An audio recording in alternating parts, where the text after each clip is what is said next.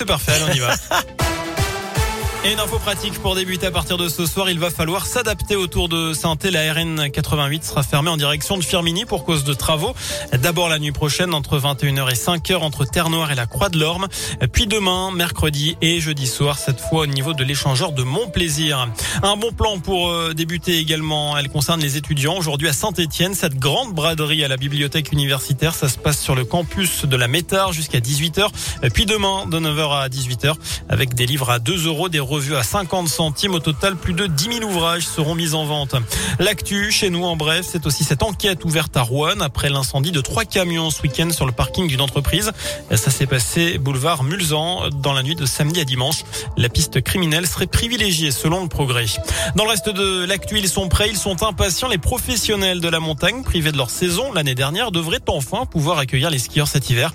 Jeudi dernier, le secrétaire d'État au tourisme, Jean-Baptiste Lemoine, a confirmé l'ouverture des stations des remontée mécanique. Dans un premier temps, le pass sanitaire n'y sera pas exigé à moins que la situation ne se dégrade. Les réservations ont déjà commencé. Lionel Flasseur, le directeur général d'Auvergne-Rhône-Alpes Tourisme, se veut conscient, confiant même. Nous avons des chiffres, des très bons chiffres, c'est-à-dire que par rapport à l'année dernière, nous sommes à plus 20% de niveau de réservation. Et je rappelle qu'à la même époque, l'année dernière, nous ne savions pas si les remontées mécaniques allaient ouvrir pas.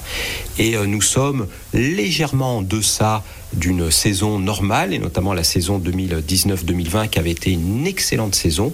Donc euh, il y a beaucoup d'enthousiasme, à la fois de la part des voyageurs, des touristes, de redécouvrir le plaisir de la glisse, mais également des professionnels avec beaucoup de joie et aussi beaucoup de respect des protocoles sanitaires qui sont mis en place. Voilà, c'est le glacier de Tignes en Savoie qui a ouvert le bal samedi. Le prochain domaine à ouvrir, c'est celui des Deux Alpes le week-end prochain. La plupart des stations accueilleront les touristes entre fin novembre et début décembre. Non, l'État ne se fait pas de l'argent sur le dos des Français. La mise au point ce matin de Bruno Le Maire en pleine flambée des prix de l'énergie.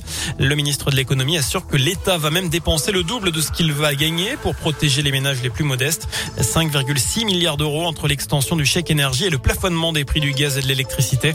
Bruno Le Maire qui a aussi évoqué la piste d'un chèque carburant, mais il reste encore beaucoup de travail selon lui avant sa mise en place.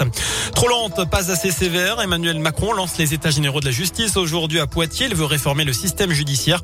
91% d'entre vous estiment que la justice est trop laxiste selon la question du jour sur radioscoop.com.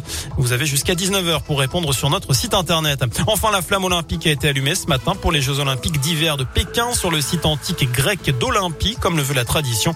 Mais encore une fois, ça s'est fait sans public.